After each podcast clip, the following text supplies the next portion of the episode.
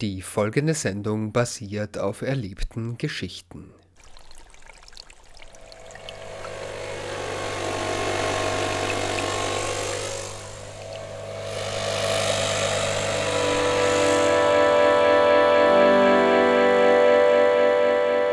Die Gehörschnecke. Die Sendung zum Zuhören.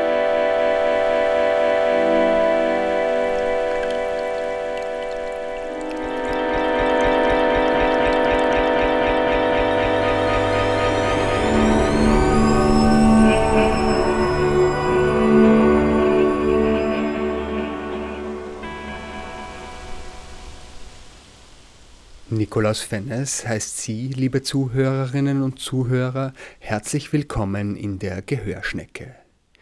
In der heutigen Sendung geht es um das Zuhören im kulturellen und sozialen Sinn, um das einander Zuhören und das Geschichtenerzählen. Und vor allem um Erzählcafés, wie sie Gerd Dressel regelmäßig veranstaltet. Am 21. März 2022 war die Gehörschnecke live bei einem davon in der Hauptbücherei der Stadt Wien dabei. In den zwei Stunden ging es um Frauentage, Muttertage und Vatertage und vor allem ums Erzählen. Und natürlich auch ums Zuhören, bei dem ich Ihnen viel Vergnügen wünsche. Es wird einfach nur erzählt. Es wird erzählt, was erzählt werden will eigene Erfahrungen, eigene Geschichten. Die anderen hören zu, dann fallen selber Geschichten ein. Und dafür haben wir hier Platz.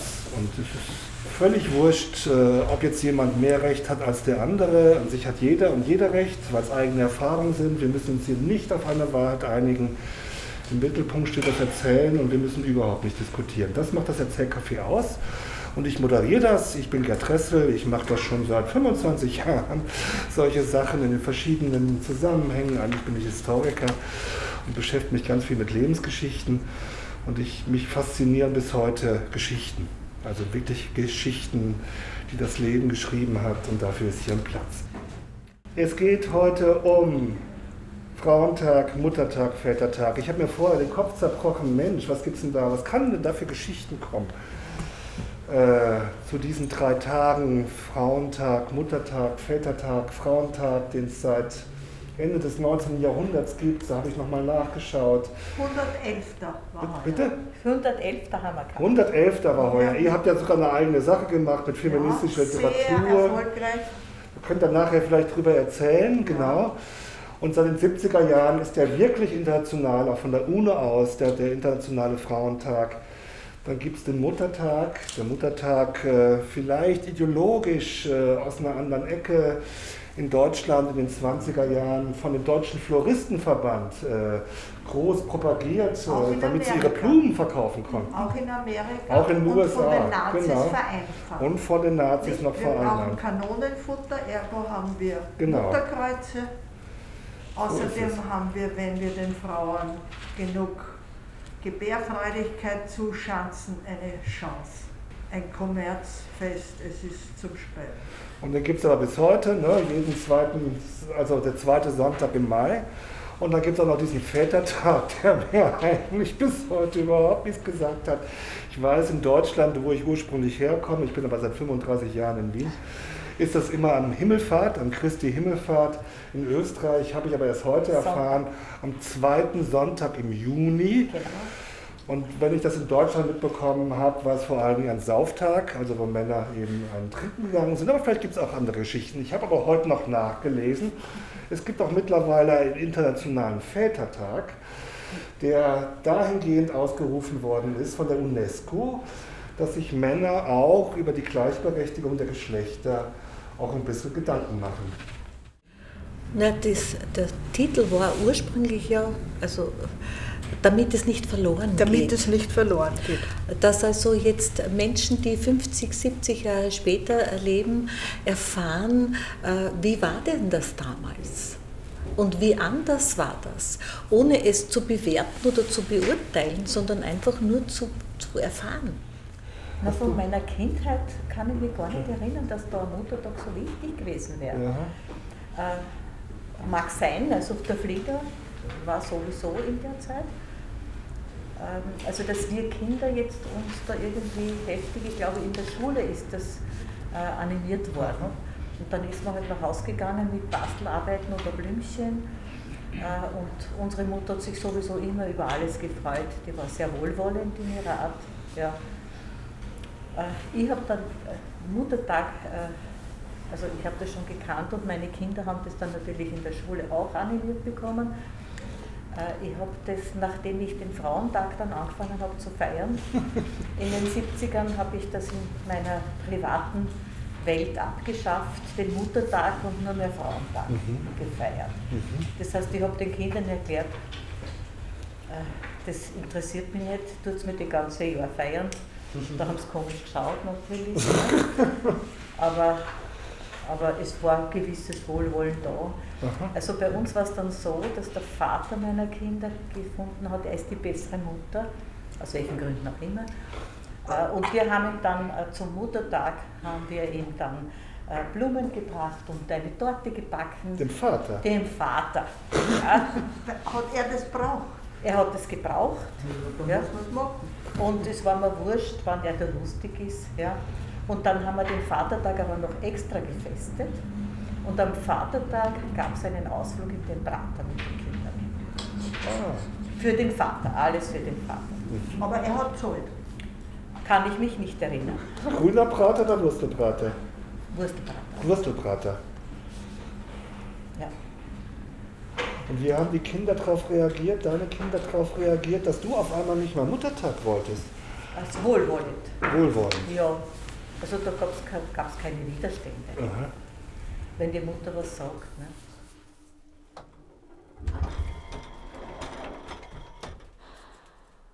So, jetzt geht's. Es geht nämlich. Man muss noch ein, zwei Sekunden warten.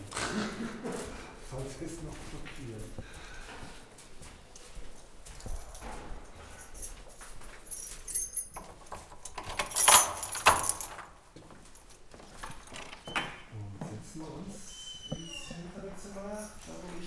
Willst du es stehen lassen? Ja, wer bin ich? Gerd. Was hat mich zum Erzählen gebracht und zum Zuhören?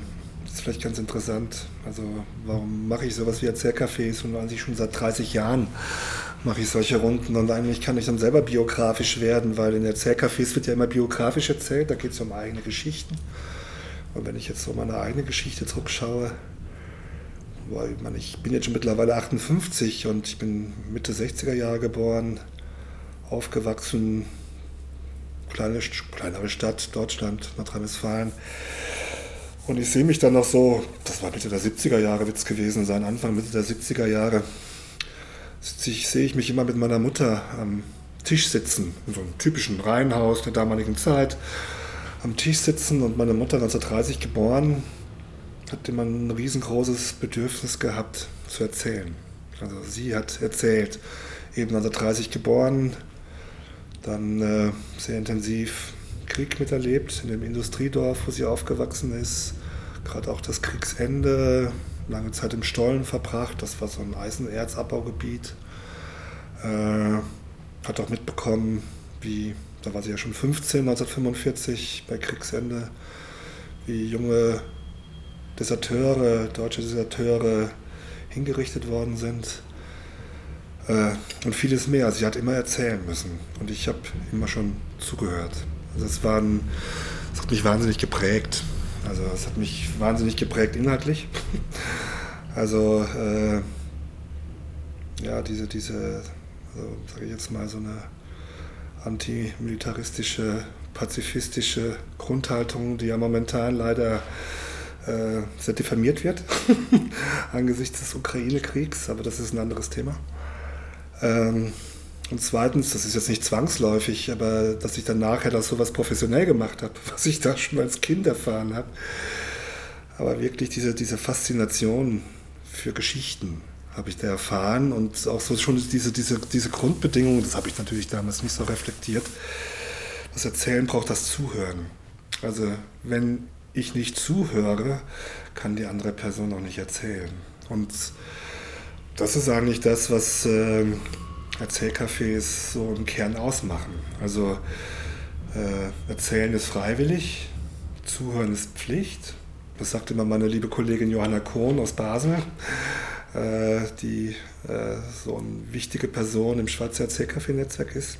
Also Erzählen ist freiwillig und Zuhören ist Pflicht. Und dadurch, dass jemand zuhört, wird eine Person überhaupt dazu eingeladen.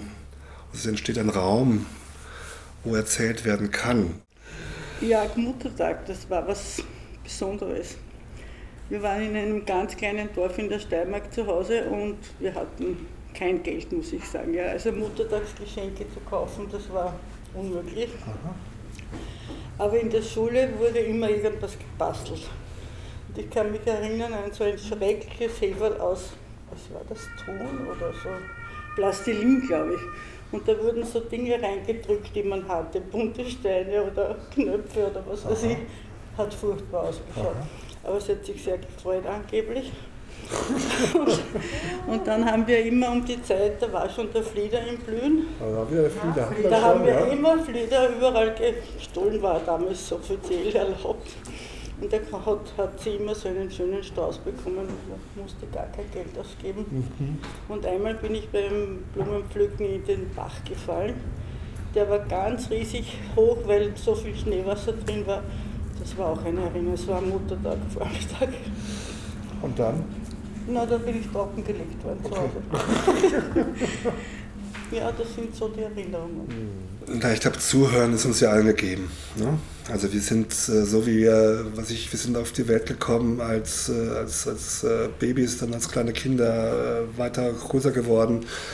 Und was uns ja allen gegeben ist, ist ja erstmal das Beobachten und Schauen und eigentlich auch das Zuhören. So haben wir quasi, wir sind ja alles, als Menschen sind wir eigentlich alle kleine Forscher und Forscherinnen.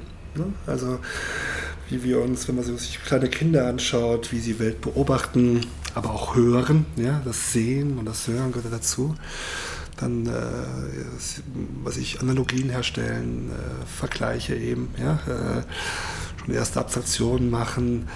Ähm, da gehört das Zuhören ja dazu und ich glaube, das ist alles gegeben. Aber ich glaube, wir leben in so einer beschleunigten und von unglaublichen vielen Reizen durchfluteten Welt, dass das Zuhören Orte braucht. Orte braucht, äh, wo es quasi möglicher wird als jetzt im Alltag. Und das Erzählcafé ist so ein Ort, wo es ums Zuhören geht. Und das muss man mal gut einmoderieren.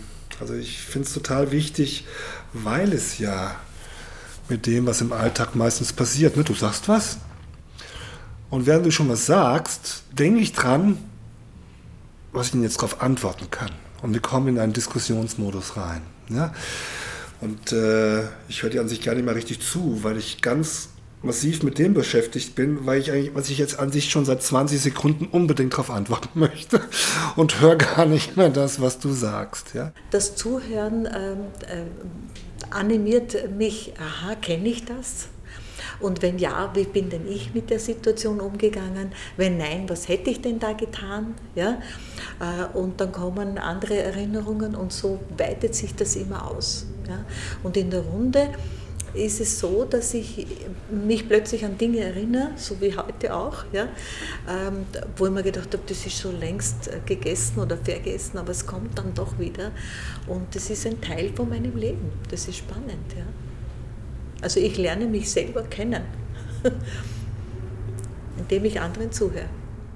Und mir geht es ja beim Zuhören immer so, also wenn es neue Leute sind, die ich vorher nicht gekannt habe, fängt eine Person an, fängt an zu erzählen über die eigene Geschichte. Und während ich so zuhöre und die Person erzählt, da kriegt das Gesicht, so in meiner Wahrnehmung, bekommt so richtige Konturen. Also das erlebe ich sehr oft in Gruppen. Ne? Dann habe ich erstmal eine neue Gruppe, 10, 15 Leute, ob es ältere Menschen sind, jüngere Menschen sind, ist ja relativ wurscht. Und erstmal sehe ich aber nicht die einzelnen Individuen in der Gruppe. Und wenn ich dann Geschichten höre von den Leuten und von den einzelnen Leuten, dann kriegen die Personen regelrecht von mir ein Gesicht und auch voreinander ein Gesicht. Und das, das finde ich immer wieder auch so als Selbstbeobachtung total interessant. Nachher schauen dann die Leute anders aus als vorher, so aus meiner Wahrnehmung, äh, durch, dadurch, dass sie Geschichten erzählt haben. Ich habe einmal zu einem Muttertag, der eine Sohn war im Kindergarten und da haben sie eine Krone gebastelt. Und da habe hab ich eine Krone gekriegt, also eine Papierkrone. Und das hat irgendwie, hat mich das so gefreut, weil das war ja eh noch die Zeit, wo die Mutter nichts äh, gehalten hat irgendwo, wo ich immer nur die, die anderen Sachen, wo ich immer nur bedient habe alle. Ja. Und dann kriege ich eine Krone. Also ich habe da ein Foto und das Netteste oder Ulkigste ist jetzt, wenn wir noch einmal Bergwandern gehen, wo ich eh nicht hatschen kann und so weiter, habe ich dann den Namen gekriegt, weil ich immer dann rufe, äh, was weiß ich, ich brauche das oder ich muss stehen bleiben oder sonst was. Und dann sagt jener Sohn, der mir die Krone gegeben hat, ruft dann in die Gegend, die Königin braucht was, obwohl der sie sich an die Krone nicht mehr erinnert. Ja, das verbindet, jetzt ist mir jetzt eingefallen, dass man das verbinden kann. Dass der Muttertag auch was, was Nettes ist in, dem, in manchen Episoden oder was. Ja. Und einmal habe ich gekriegt, da kam ein Grünen und an einem Muttertag da waren wir glaube ich auch Skifahren und den habe ich in eine Berghose gesteckt und ich sage es Ihnen, den kam noch immer in der Berghose. Ich hab, äh, bin das erste Mal endlich, endlich, endlich nach langem, langem Wünschen zu der Museumsrunde gekommen, von der du vorhin gesprochen hast. Genau. Und habe den, den Gerd Dressel kennengelernt und habe mir gedacht, was, 40 alte Weiber, ich bin selbst eines, nein, ich meine das gar nicht böse wie wird das sein? Und dann hat bei der ersten sofort kommenden, sehr bald kommenden Gelegenheit dieser junge Mann gesagt, wir suchen, das Zitat, wir suchen nicht die Wahrheit. Und das hat mich, also das war wirklich ganz, ganz toll und hat auch sofort die Wirkung gezeigt und mich begeistert, die, Gesprächsführ die Gesprächsführungstechniken vom Gerd. Also von Anfang an hat aber doch toll, wie das läuft und ja, und wie, wie das Wort zugeteilt wird und wie, wie, das, wie er das wie managt. animiert wird. Dieses, das merke ich jetzt schon, ja, das merke ich permanent, ich merke es ja schon an mir selber, ja. wie groß das Bedürfnis ist, erzählen zu können über sich, biografisch, was wichtig gewesen ist, was ich, wenn es jetzt ein biografischer Bruch war, was passiert ist im Leben, wenn ich älter werde, nochmal so Rückschau halten und gleichzeitig aber auch Ausblick halten, sich nochmal neu sortieren.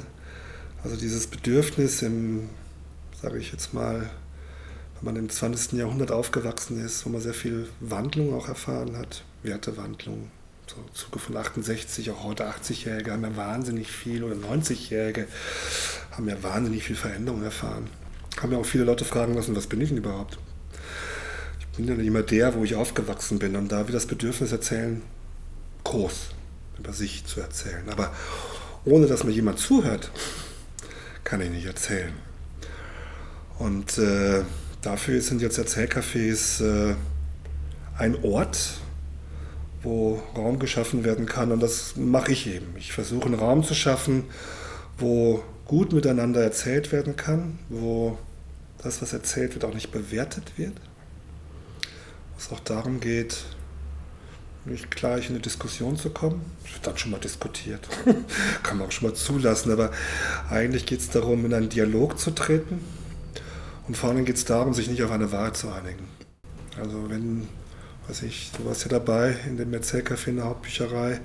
Meistens waren es Frauen. es waren aber auch, glaube ich, ein, zwei Männer dabei. Äh, es sind verschiedene Generationen.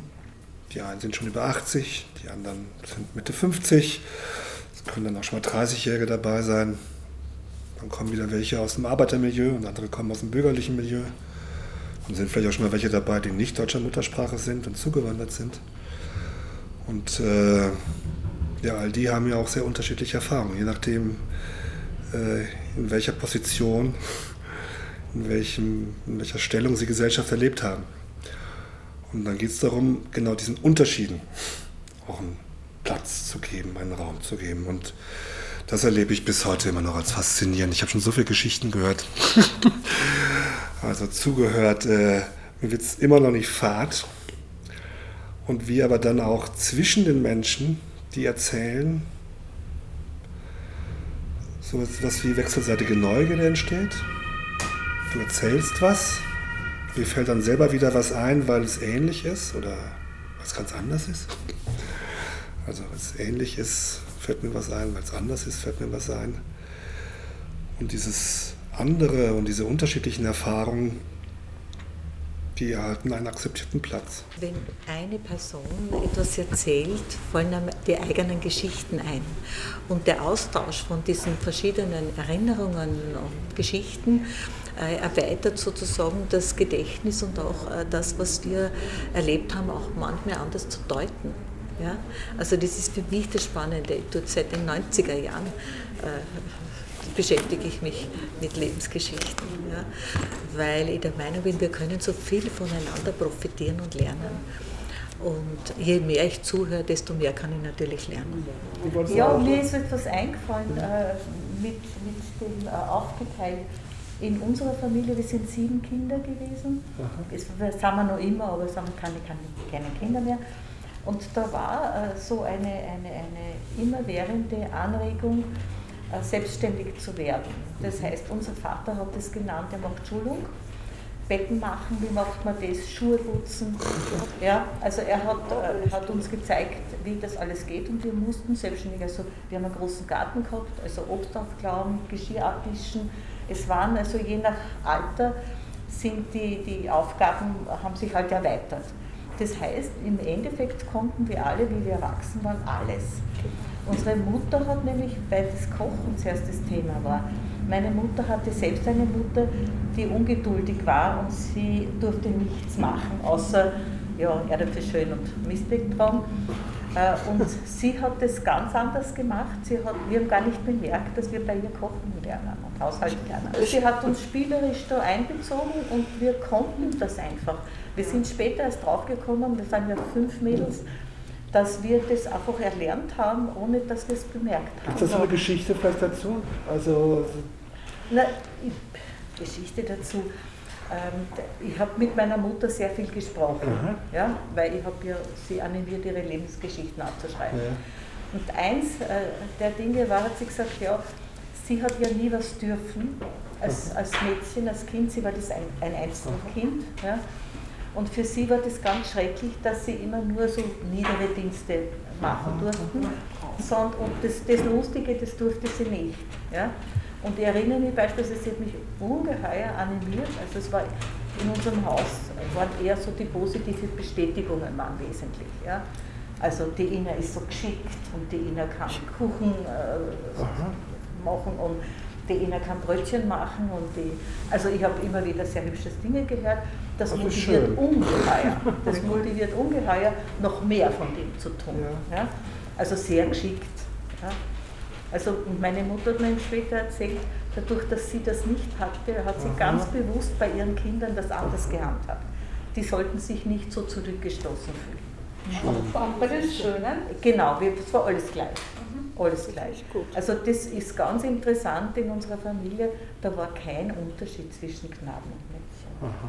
Interessant. Also für mich jetzt rückblickend, weil für mich war es normal.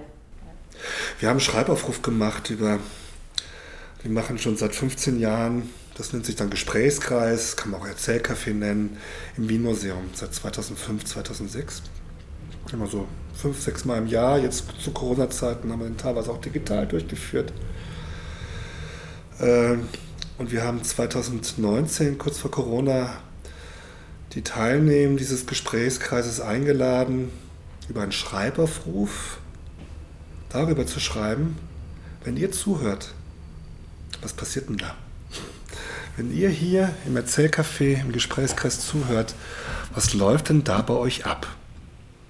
Weil wir können ja immer nur vermuten. Ne? Das Zuhören ist ja erstmal was Stummes, was Stilles. Und deshalb haben wir die gefragt, was passiert denn da? Und das waren ganz wichtige Feedbacks. Äh, einmal dieses beim Zuhören erfahren Sie sich auch selber.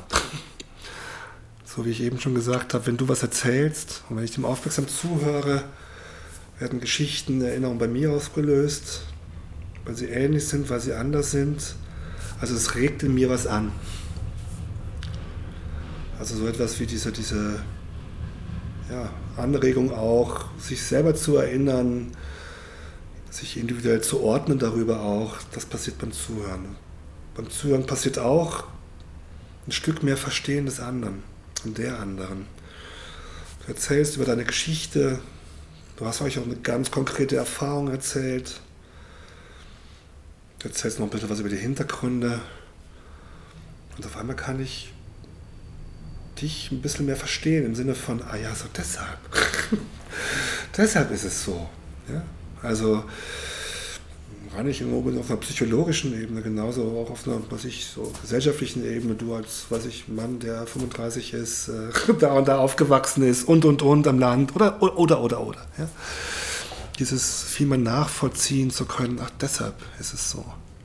Und darüber, über dieses Verstehen und dieses wechselseitige Verstehen, was auch beim Zuhören passiert, entsteht auch sowas wie Nähe.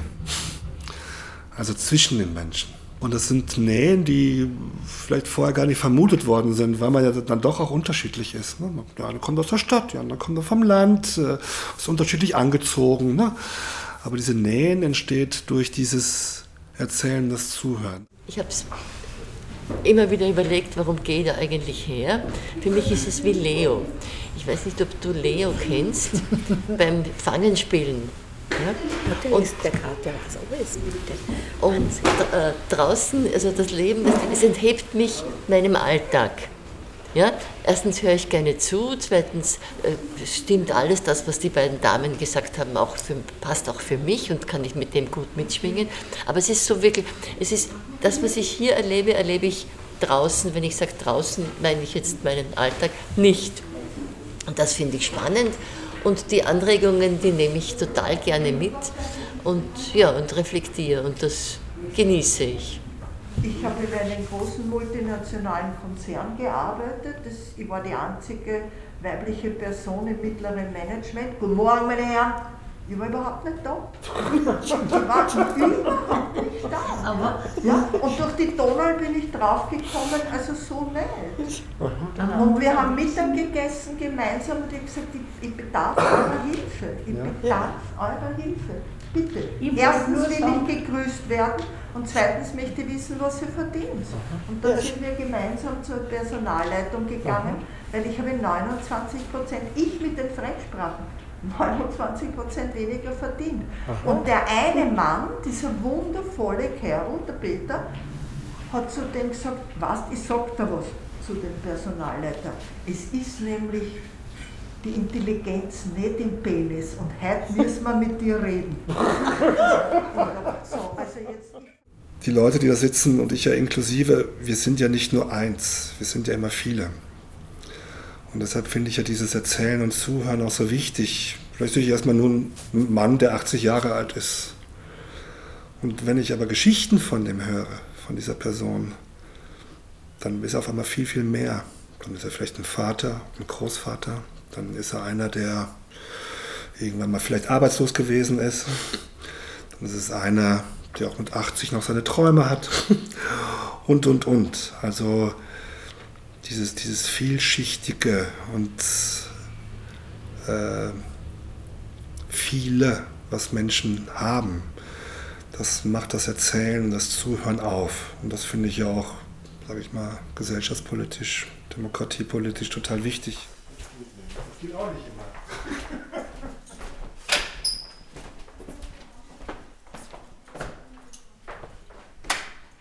Die Aufnahmen zu dieser Sendung entstanden in der Hauptbücherei der Stadt Wien. Dort finden auch regelmäßig die von Gerd Dressel geleiteten Erzählcafés statt. Kommende Termine finden Sie auf der Homepage der städtischen Büchereien. Und alle Informationen zur Sendung Gehörschnecke finden Sie unter gehörschnecke mit oe.at. Das war's für heute. Nikolaus Fennes wünscht Ihnen noch einen schönen Tag. Bis zum nächsten Mal.